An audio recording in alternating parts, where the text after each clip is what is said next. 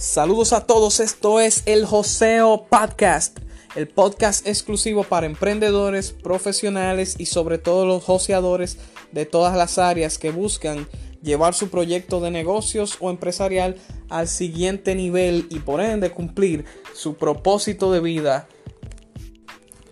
En cada episodio estaremos conversando sobre temas importantes e interesantes en el área de negocios, finanzas, marketing, neuroventas, redes sociales y crecimiento personal.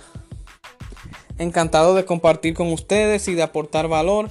Mi nombre es Gerald Cuello Tiburcio. Recuerda seguirme en todas las redes sociales como líder Gerald, Instagram, Facebook, canal de YouTube y suscríbete a nuestro podcast vía Anchor y Spotify para estar al tanto de cada nuevo episodio.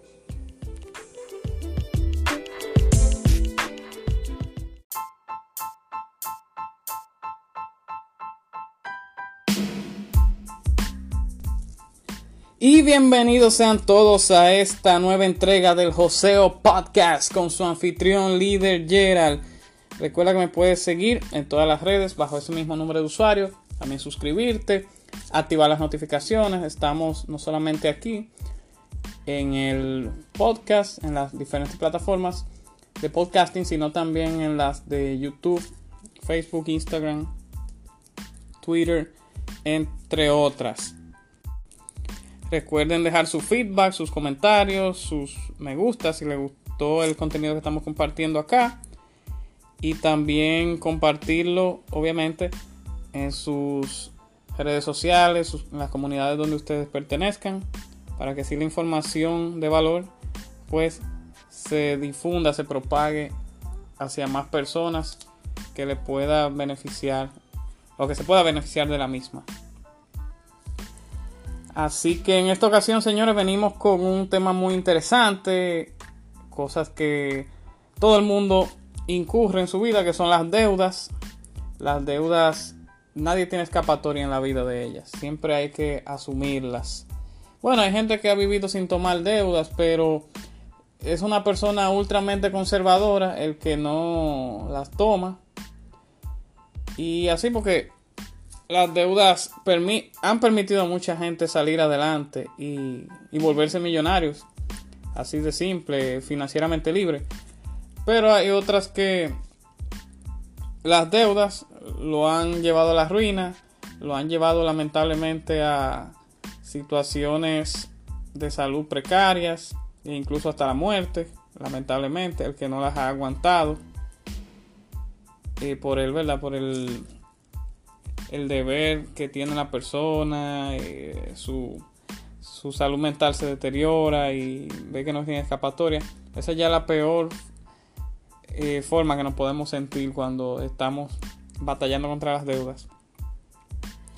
Pero por eso es importante eh, documentarse, escuchar este tipo de, de contenido para que la gente ya tenga una idea cuando se piensa endeudar a lo grande en qué utilizar ese dinero que va a tomar prestado. Porque las deudas pueden ser buenas y pueden ser malas, de acuerdo al uso que le vayamos a dar. Entre aquí saqué una diferencia de cuándo una deuda será buena y cuándo será mala. De eso vamos a hablar en este episodio y empezamos por una deuda buena empezando con la noticia positiva, como le gusta a la mayoría. Una de las más tradicionales es la hipoteca. Si uno coge un préstamo hipotecario para invertir en una propiedad, pues es muy probable que sea una gran inversión, un gran uso de esa deuda. Para un activo, usted está, está comprando un activo que va a revalorizarse en el futuro, que va a tener una plusvalía. O sea que ese activo usted lo puede ir saldando. Eh, le va volando a su capital y eso. Y con el tiempo usted va a tener esa plusvalía que es la ganancia sobre el capital al que usted se transó en primera instancia. Y claro, uno va a ir pagando intereses de acuerdo al plazo que vaya eh, completando su pago, pero como quiera, eh, esa plusvalía puede ser mayor y más aún cuando usted, ese inmueble en el cual invirtió lo renta, ya sea por una renta tradicional o un Airbnb o, así, o, lo renta como un local comercial también para alguien que quiera poner negocio eh, o, si compró un solar, ¿verdad? Para alguien que vaya a construir en ese solar usted se puede ganar un, un tremendo dinero, una, puede hacer una fortuna en el mercado de la inmobiliaria y las bienes raíces. Es una deuda que uno puede tomar para hacer crecer mucho el patrimonio neto. Eso es, eso es una de las mejores deudas que nosotros podemos incurrir. Por eso lo importante de que tengamos un historial crediticio nítido para que entonces las instituciones financieras o bancarias puedan confiar en nosotros para utilizar ese dinero en algo productivo como un, inmueble, en, un activo que queramos crear. Hay un episodio mío de aquí del podcast que los recomiendo mucho, que es sobre el historial crediticio. Búsquenlo para que sepan cómo mantener eh, ese data crédito ese crédito en todas las instituciones eh, fuerte, intacto, que lo estén llamando siempre para prestarle o para ofrecerle productos que usted puede capitalizar en este tipo de, de inversiones. Una deuda mala, venimos ahora, por ejemplo, es las deudas de tarjeta de crédito. Si nosotros utilizamos la tarjeta de crédito, eh, como quien dice, desenfrenadamente. Y solamente, y no, no, que no las usemos, sino que no, le, no la paguemos. Por lo menos el balance pendiente o, el monto total, que es lo que, lo que se estila realmente. Un buen uso de la tarjeta de crédito es que paguemos o la totalidad o el balance pendiente en el periodo desde que la tarjeta corta hasta su fecha de pago. Que le dan incluso hasta una gracia de, de 50 días aproximadamente. Eh, el, tiempo de uso más los 20 días en promedio que dan para pagarla. O sea que sea puntual en los pagos y hágalo del balance pendiente o, total. Porque si no lo hace así, los intereses le pueden salir caros. Si no paga su balance pendiente o si paga el mínimo, eso es fatal. Porque eso, aparte de dañar su historial crediticio, le van a cobrar unos intereses del carajo. Y recuerden que los intereses de la tarjeta de crédito son de los más caros que hay en el mercado. Y, entonces usted, si no paga el balance pendiente o el total, va a tener que incurrir en pagar esos intereses caros que tienen las tarjetas de crédito. Y es mejor mantener el, historial crediticio fuerte, si usted la paga a tiempo y la paga en buenos montos, obteniendo los beneficios de la tarjeta y así eh, su imagen crediticia se vea bien ante las instituciones bancarias que luego le quieran prestar más dinero. O sea que la tarjeta de crédito ya ustedes saben cómo hay que manejarla eh, y no tampoco pasarse de la fecha porque eso hace que entonces tengo que pagar mora también, que no es algo que nadie quisiera eh, encontrarse en su balance de cuentas. Una deuda buena viene siendo los préstamos estudiantiles, porque ahí usted está invirtiendo en usted, en, imagínese, usted está invirtiendo en su activo más valioso que es su cerebro, eh, en sus capacidades, ¿verdad? En, en proyectos que lo, y en clases que lo van a hacer usted un profesional en alguna materia, en algún en alguna profesión, alguna carrera, valga la redundancia, en la cual usted va a capitalizarlo en el futuro cuando comience a trabajar, ya sea para una empresa o independiente o creando su propio negocio. Entonces ahí usted está incurriendo en una buena deuda, que usted está creando un activo que es su mente. Eh, o sea, ya usted la tiene, pero la está llenando de conocimientos valiosos y de aptitudes que le van a permitir a usted eh, ganar mejores sueldos, comisiones, eh, generar utilidades de acuerdo a, cómo usted se maneje, si como empleado, si como empresario o autoempleado, empresario, como sea, inversionista, usted se va a manejar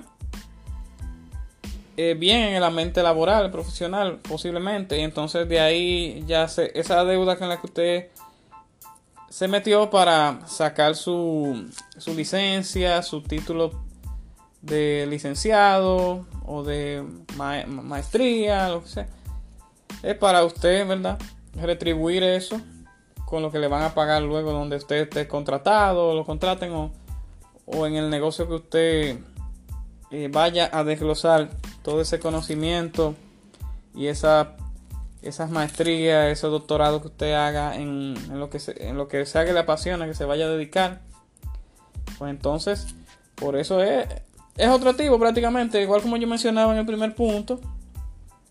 En los bienes raíces usted está creando un activo, ya sea un apartamento, una casa, un solar, un local comercial, una plaza. Usted está creando activo ahí en los préstamos estudiantiles, usted está eh, moldeando su, su mentalidad y sus capacidades para entonces eh, generar en grande, ya sea en lo que usted se vaya a dedicar o especializar. Venimos con una deuda mala ahora, viene siendo una de las más, de las más comunes, los préstamos para vehículos. Los préstamos para vehículos que en realidad no es una deuda tan mala. Yo la pongo más o menos, podemos decir. Hay, hay puntos que la deuda para vehículos o los préstamos vehiculares son buenos. Y hay puntos que son malos. Cuando son buenos, por ejemplo, cuando son prioridades que usted necesita un vehículo para transportarse, ya es una, una de sus prioridades ya. Pues entonces incurre en él, no hay problema, pero los rápido. Trate de saldar lo más pronto posible para que los intereses no sean mayores y no le salga tan caro ese vehículo que quizás costaba 250 mil pesos. Con los intereses y el plazo que usted lo puso lo termina pagando eh, qué sé yo 400 mil y pico. Le, le, viene saliendo de aquí a unos añitos. O sea tratar de abonarle más a capital y saldarlo pronto eh, tiene que establecer un plan para eso. Y, yo no lo veo tan mal cuando es una prioridad. Ahora, cuando usted deja que ese préstamo ¿verdad? se atrasa o, espera que pagar al plazo por el que usted se transó, sí termina siendo una deuda mala en ese sentido. Porque ya tú sabes que el vehículo, desde que sale del dealer, ya está perdiendo valor. Es un es un producto que se va amortizando, se va devaluando con el tiempo. Hay vehículos más que otros, dependiendo, eso lo puedes evaluar en tu país donde te desenvuelvas, la demanda de cada vehículo, porque hay vehículos que tienen muchísima demanda con el tiempo y no se devalúan tanto. Por ejemplo, aquí en este país hay varios de los modelos de los Toyota, por poner un ejemplo, de los Hyundai, que no se devalúan tanto con el tiempo porque tienen mucha demanda y son muy populares entre los choferes. Pero hay otros que sí, que no son tan demandados, entonces se devalúan mucho más.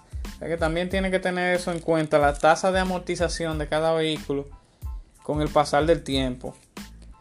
Y los vehículos también son una deuda buena cuando son de colección, cuando son vehículos clásicos que se devalúan que al contrario, o no se devalúan casi nada, o toman, o toman más valor en el tiempo. Esos vehículos eh, clásicos, eh, que incluso hay ferias de vehículos clásicos que usted cree que es un vehículo que vale poco por la antigüedad que tiene, pero es un, es como quien dice, una reliquia.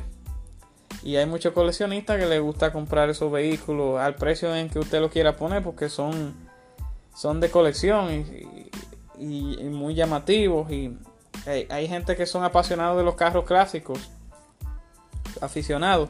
O sea que eso también pudiera ser una buena deuda en cuanto a vehículos.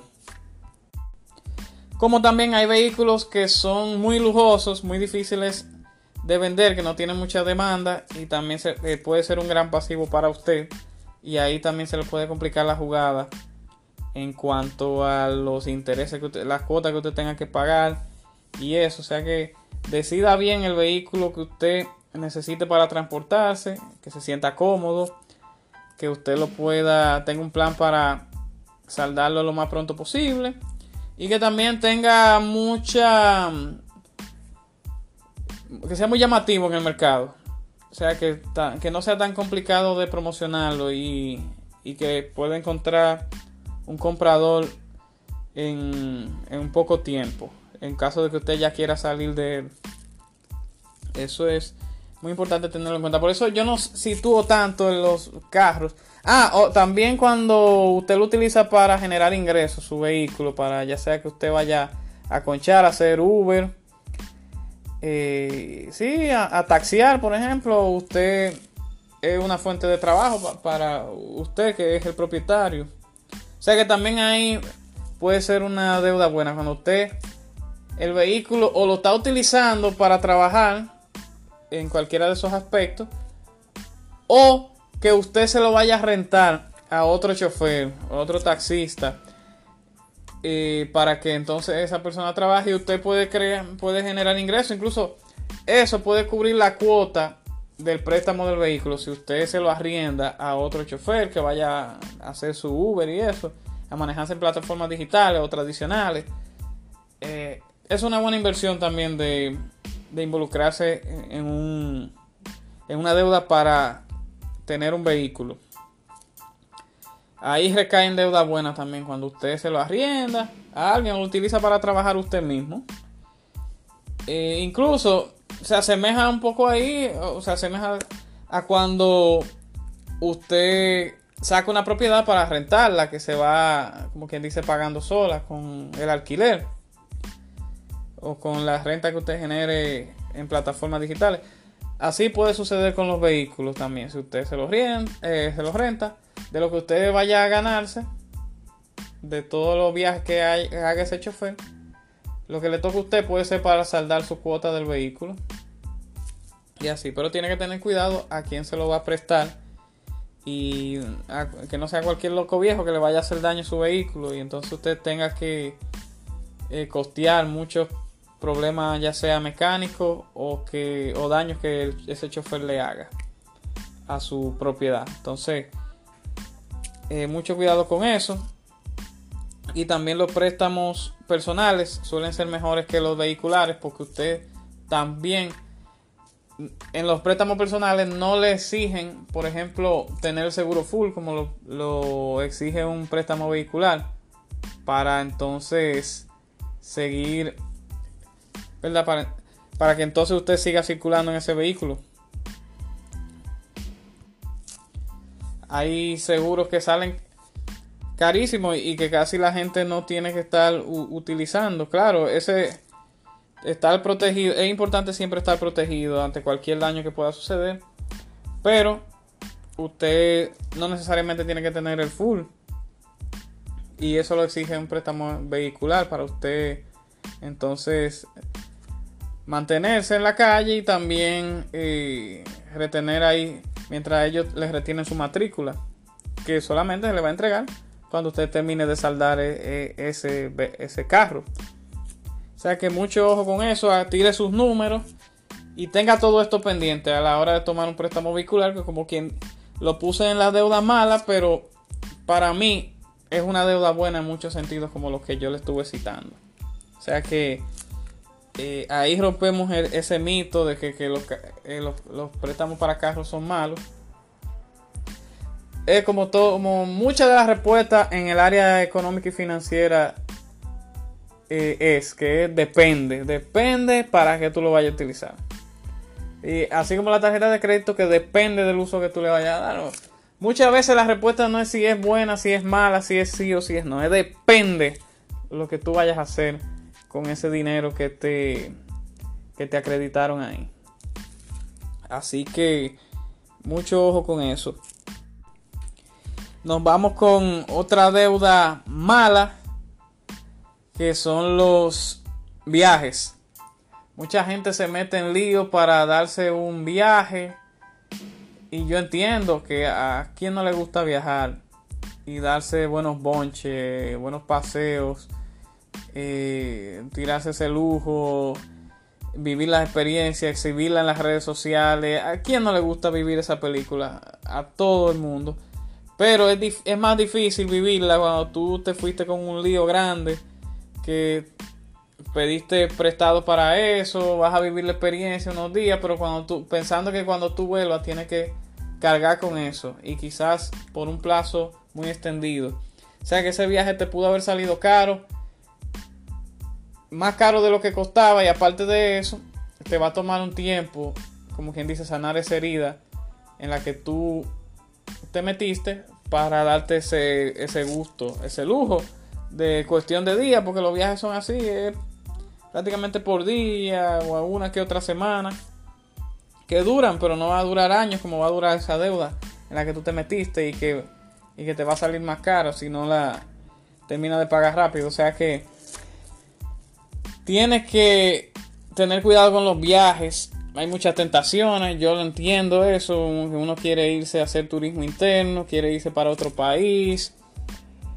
Pero mientras uno pueda mientras uno se planifique, pueda prepararse para eso, es mucho mejor. Y así uno, uno conoce cuál es el verdadero valor del dinero.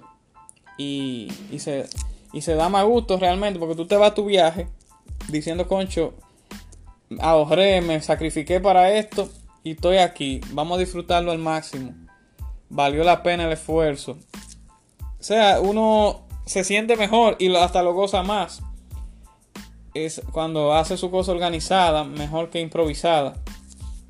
Si la hace improvisada, puede ser que en el momento te emocione, pero luego eh, te puede caer mal. Eh, te puede sentir como quien dice arrepentido por haberlo hecho. O sea que prepárese, planifique, ahorre, eh, organice todo de forma tal que lo vaya a gozar y a vivir al máximo. Y cuando usted esté allá no esté pensando en problemas. Porque esa es la idea, que uno se vaya de viaje, viva la experiencia y no esté pensando en problemas. Que, dejó mucho lío pendiente. Es el mejor viaje, cuando usted se va con su mente y su conciencia tranquila. Es el mejor viaje de todo, independientemente del sitio que sea. Otra deuda que puede ser también buena o mala dependiendo la prioridad que esté es la deuda de los electrodomésticos, por ejemplo, que uno se meta en lío para, por ejemplo, vamos a decir una nevera. Una nevera es una prioridad en un hogar. Si usted ve, evalúe cuánto le va a salir ese, ese electrodoméstico, eh, la cuota que vaya a pagar, el proceso y eso. Mientras más lo sale, pues mejor. Y si son tasas cómodas, tasas fijas, pues mucho mejor. Porque si son tasas variables, entonces con el asunto de la inflación y eso, se le puede complicar la cosa. Y yo preferiría tasas fijas. La tasa variable tiene su pro y su contra, dependiendo cómo fluctúe la economía. Pero una tasa fija ya tú tienes idea de lo que va a pagar y que las cuotas se van a mantener en el tiempo que tú te trances por el plazo en el que hayan decidido eh, firmar. O sea que eh, lleve eso en orden. Los electrodomésticos, sí. Yo entiendo que es una deuda buena cuando usted se prepara para eso, tira su número, eh, ve que lo puede pagar sin problema y es una prioridad. Hay electrodomésticos que son prioridad de acuerdo a su presupuesto. Por ejemplo, mencionaba ahorita la nevera. Hay cosas que en el hogar son muy necesarias como Em, dígase una, una estufa, por ejemplo. Una estufa, una estufa, un horno. Hay hornos también, hay eh, lavadoras, que son cosas esenciales en un hogar. Y uno que otro mueble, también a, los muebles. Y hay muebles que son más importantes que otros. Y así sucesivamente. De acuerdo al orden de prioridad, usted se va endeudando si no puede, claro, si no puede pagar los cash, si lo paga cash, pues mucho mejor. O si abona una gran parte. Eh, pero si se lo lleva con un inicial, ya usted sabe. Prepárese bien. Y luego que usted da ese inicial para pagar esa cuota, pero en el orden, póngale prioridad a cada electrodoméstico un orden de prioridad. Porque no puede ser que, por ejemplo, usted se mete en una deuda de un aire acondicionado o de un televisor antes de meterse usted en una deuda de la nevera o de la estufa. O sea, no tiene sentido. La, televisión puede esperar eh, y es reemplazable, como están los celulares hoy en día. Que yo, por ejemplo, en mi caso casi no veo televisión. Y donde yo vivo no necesito tanto aire acondicionado. Con los abanicos uno tiene. Uno se sostiene. Y cuando, y si usted quiere darse su lujo en algún momento de tener un buen televisor, una pantalla plana con aire acondicionado que pique de frío, entonces usted se prepara para eso. Luego que pasen las prioridades anteriores. Usted se programa y luego en algún tiempo usted saca su televisor sin, sin que haya otras prioridades más urgentes encima como las que mencionaba ahorita. Y luego usted se programa para, si quiere tener su airecito, prográmese para su aire, para pagarlo cash o para, eh, como mencionaba, abonar una gran parte y luego eh, pagarlo poco a poco sin que usted lo decuadre en su, en su presupuesto, ya sea mensual, anual, como usted lo vaya a medir. O sea que en, en este punto de los electrodomésticos y los muebles también, porque entran en esta categoría. Estamos hablando de cosas del hogar, como quien dice. De cosas que necesitamos en el hogar, que son necesarias y que también ayudan a mantenerlo nítido, decorado y eso. Eh, como son, eh, eh, bueno, sabe que en el hogar hay que hay que estar, por ejemplo, las camas también. Las camas es algo prioridad en cualquier hogar. Hay que mantenerse cómodo y que uno, ¿verdad? Eh, tenga ahí para subsistir, lo, esencial. E, esas son las cosas esenciales. los electrodomésticos y los muebles esenciales dentro del hogar, yo la defiendo como una deuda que si usted se programa bien para ella, se me meta. Ahora, deudas malas es cuando usted parte de esas cosas del hogar que no son prioridad en el momento y son reemplazables, usted lo puede postergar hasta que tenga la programación correcta, la planificación lo mejor orquestada posible.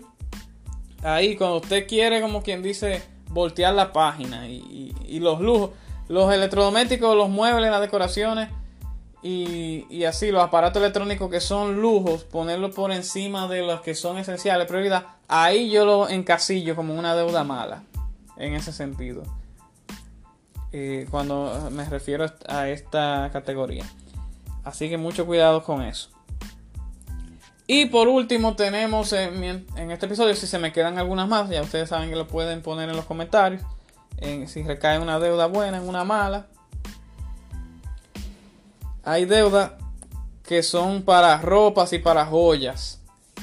Que son cosas también que con el tiempo se van a ir degradando aunque las joyas pueden mantener su valor, mantienen como quien dice su valor, no que se van a estar más caras ni mucho más económicas en el tiempo, que mantienen su valor, pero no hay que meterse en deuda por algo que más, eh, va a mantener su valor. Si usted tiene que pagar una tasa alta por eso.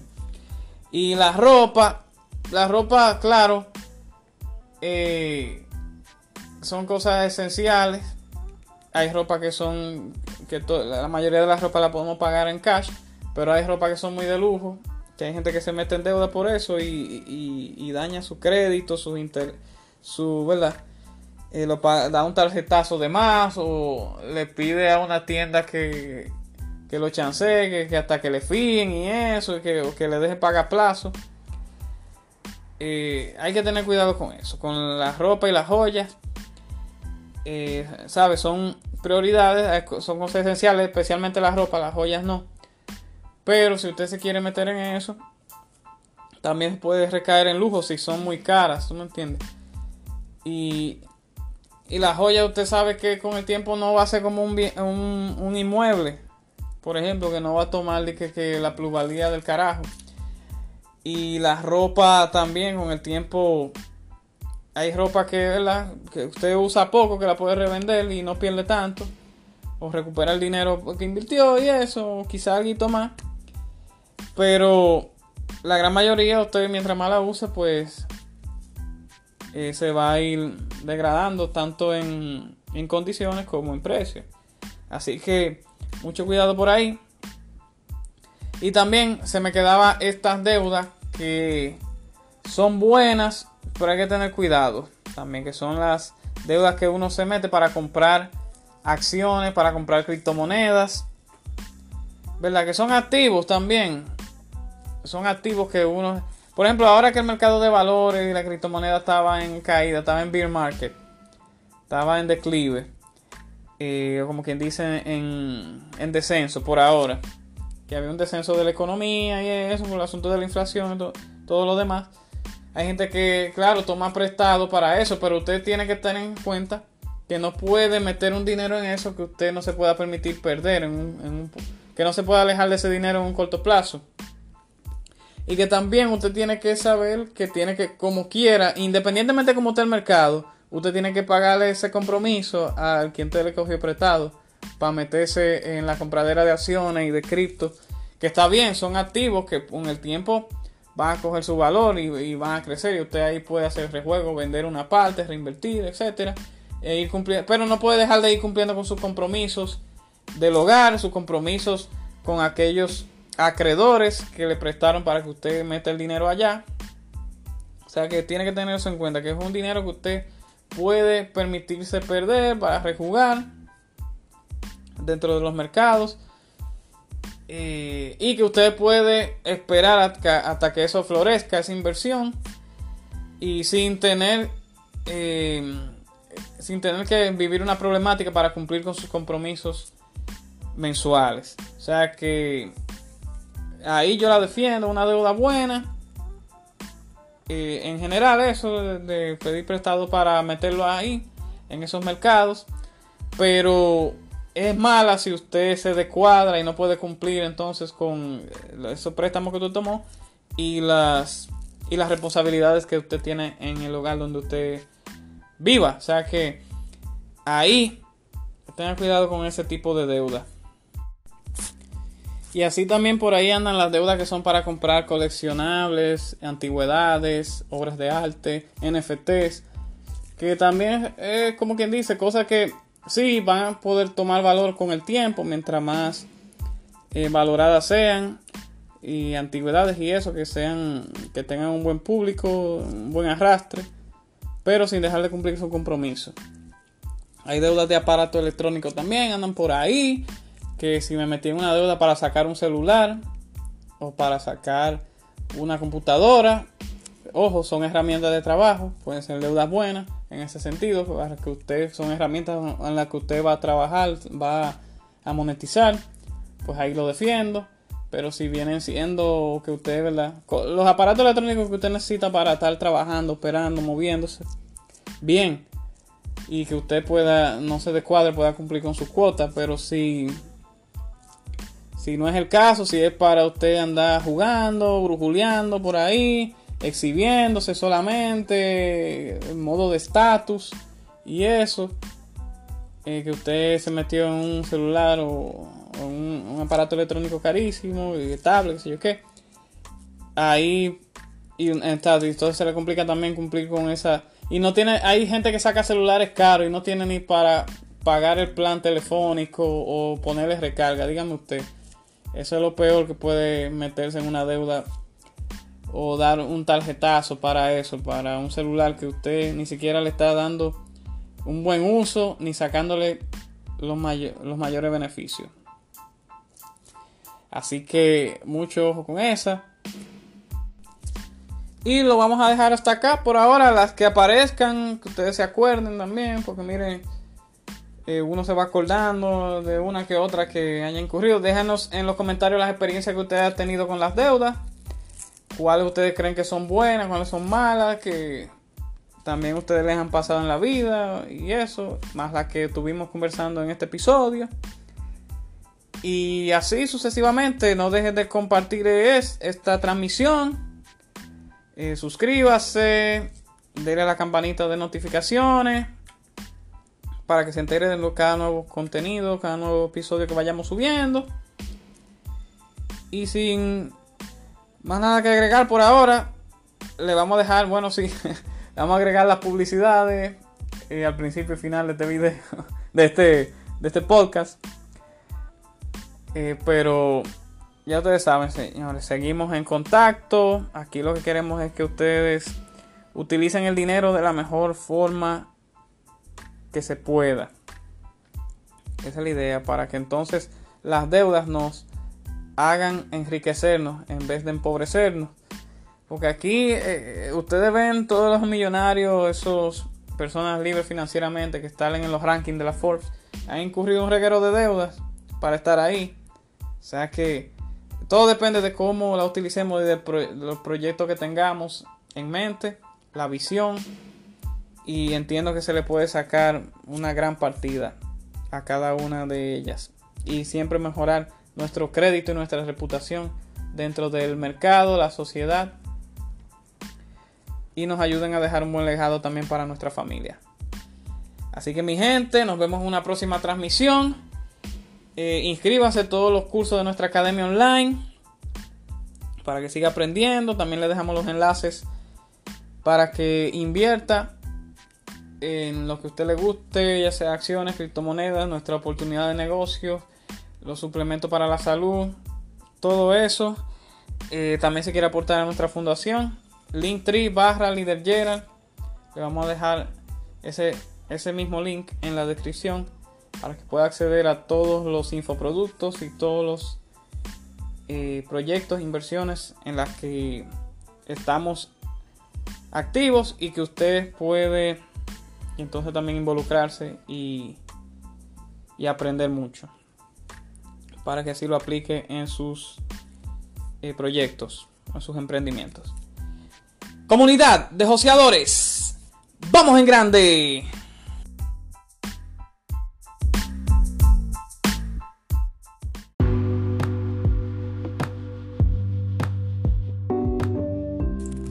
Me alegra que hayas llegado hasta acá escuchando nuestro podcast Joseador y Joseadora. No quiero irme sin antes recordarte que en los próximos días estaremos comenzando nuestro curso de ventas y manejo efectivo de WhatsApp. No olvides registrarte en el link o enlace que está en mi perfil de Leader Gerald vía Instagram. En este curso estarás aprendiendo las mejores técnicas para utilizar de una manera más eficiente la aplicación de WhatsApp y WhatsApp Business para de esta manera cerrar una mayor cantidad de ventas y por ende provocar el crecimiento sostenido de tu negocio. Así que nos vemos ahí, reserva lo más pronto posible y a monetizar en grande.